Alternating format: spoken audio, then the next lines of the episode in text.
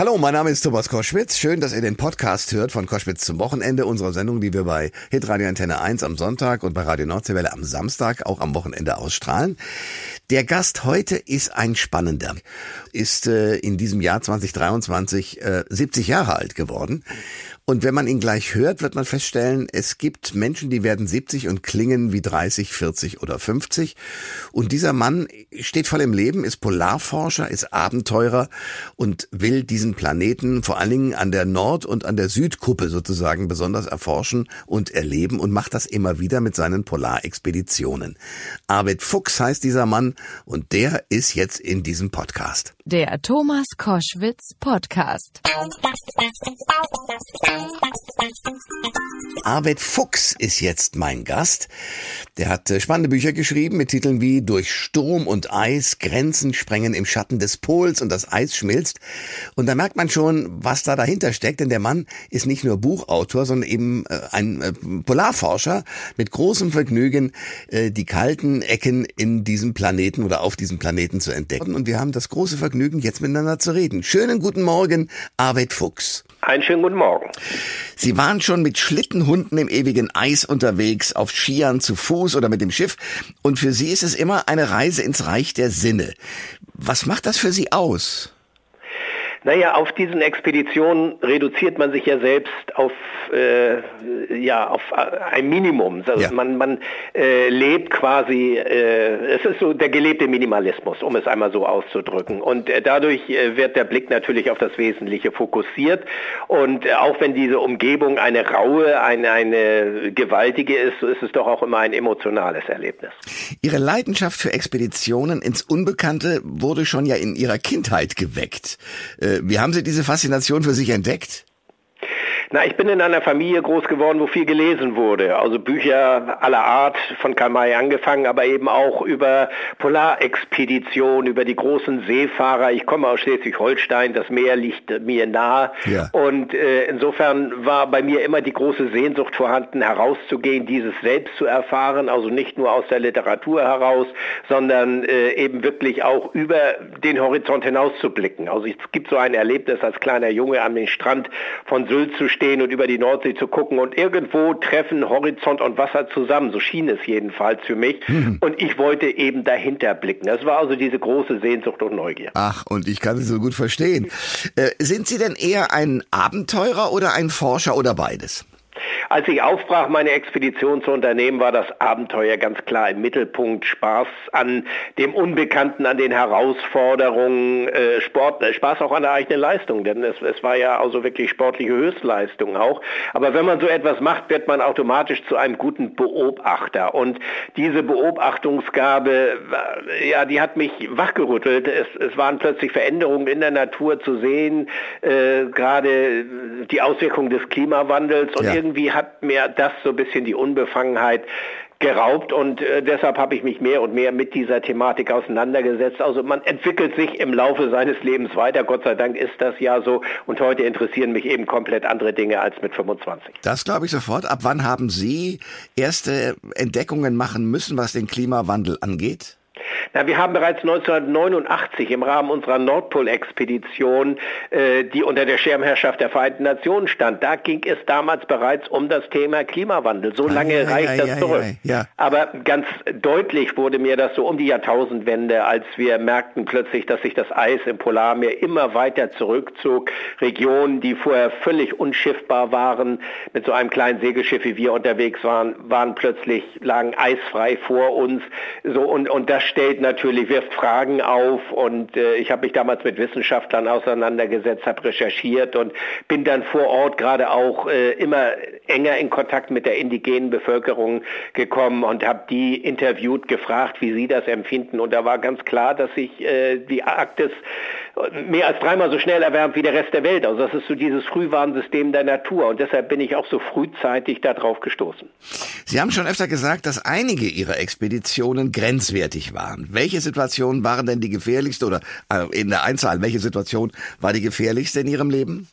Also ich bin kein Jäger und Sammler in dem Sinne. Also es gibt auf jeder Expedition irgendwie riskante äh, Momente und äh, es, es gab zahlreiche, ja durchaus auch sehr grenzwertige und lebensbedrohliche Situationen. Aber ich mag das jetzt wirklich nicht an einem einzigen Erlebnis festmachen. Okay, Sie sind äh, äh oder sind Expeditionen heute durch die ganze Technik sicherer geworden als früher? Na, sie haben sich äh, völlig verändert. Also ich glaube, die Technik wägt so manch einen auch in einer trügerischen Sicherheit. Ich kann heute auf dem grönländischen Inlandeis stehen und mir ist die ganze Ausrüstung abhanden gekommen, dann kann ich irgendwie auf den roten Knopf drücken, aber bis Hilfe da ist, bin ich wahrscheinlich trotzdem erfroren.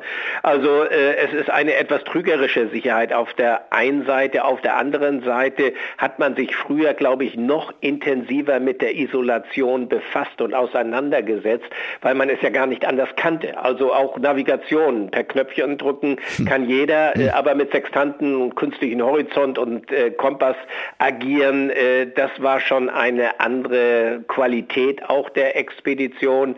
Also hm, ich war 70 Tage lang vollkommen ja, äh, aus, aus der Welt äh, sozusagen auf meinen Expeditionen während der ersten Grönland-Durchquerung, weil es eben keine Kommunikationsmittel gab. Heute ist das eben völlig anders und damit ist das sicherlich alles etwas dichter zusammengerückt.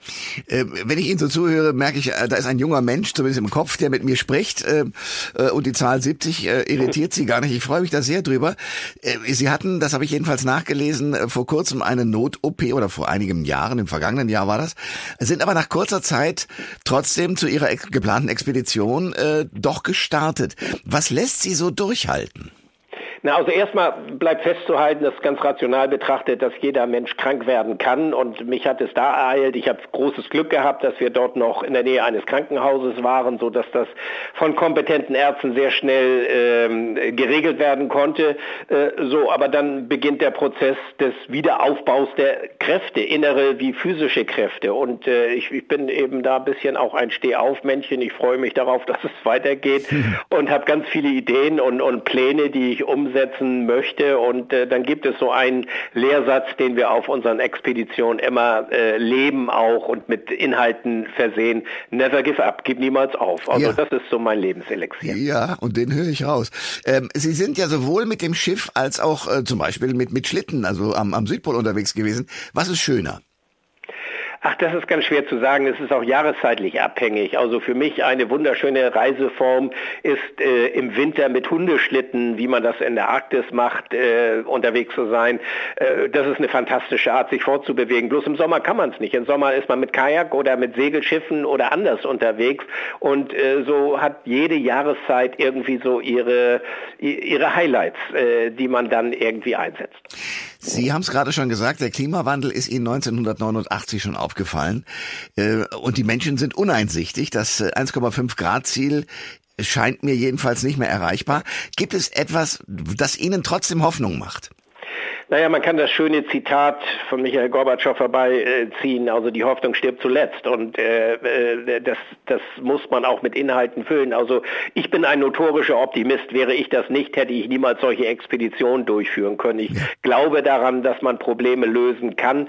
Und wir müssen es ja auch mal so sehen, dass wir ja auch schon äh, wirklich viel geleistet haben. Also der Strommix in Deutschland beispielsweise liegt ja bei, bei fast 50 Prozent äh, an erneuerbaren Energien es ist ja was passiert, es ist bei weitem nicht genug, das muss man sagen. Und deshalb müssen die Anforderungen äh, enorm äh, verstärkt werden, egal ob wir äh, andere Krisen parallel haben, wie einen furchtbaren Krieg in der Ukraine oder Inflation oder andere Dinge. Dem Klimawandel ist das herzlich egal und deshalb muss man auch diesen Fokus immer wieder darauf richten und legen und sagen, wir dürfen nicht nachlassen in unseren Bemühungen, im Gegenteil, wir müssen sie verstärken. So, jetzt sind Sie 70 und äh, haben einen Spaß am Leben, wie ich ihn jetzt also zumindest akustisch über das Telefonat von Ihnen mitbekomme. Haben Sie schon die nächste Expedition geplant? Ja, aber sicher, das Schiff befindet sich derzeit in einer Werft. Das ist wie so ein Auto, das nach einer langen Reise überholt werden muss. Äh, es wird dort also äh, ja, auf Herz und Nieren sozusagen untersucht und dann im Sommer geht es wieder los. Äh, wir haben ja eine enge Kooperation mit wissenschaftlichen Instituten, die die Daten, die wir dann sammeln, eben auswerten und äh, äh, sie eben auch dringend benötigen. Also insofern bleibt es spannend mit einem jungen Team aus jungen Wissenschaftlern auch, die mit dabei sind, wo wir äh, dann äh, unser Ocean Change Projekt, wie wir es nennen, äh, weiter fortführen werden. Wie lange wollen Sie das noch machen? Na, solange ich es kann. Also solange die Gesundheit mitspielt und solange ich auch irgendwie die innere Motivation dazu habe. Aber momentan habe ich nicht das Gefühl, dass ich da in absehbarer Zeit äh, mich da ausklicken werde. ja, das sagt ein Mann, der wirklich bewundernswert ist. Äh, Arvid Fuchs, ich danke sehr für das Gespräch. Ich danke Ihnen. Alle Informationen zur Sendung gibt es online auf thomas-koschwitz.de.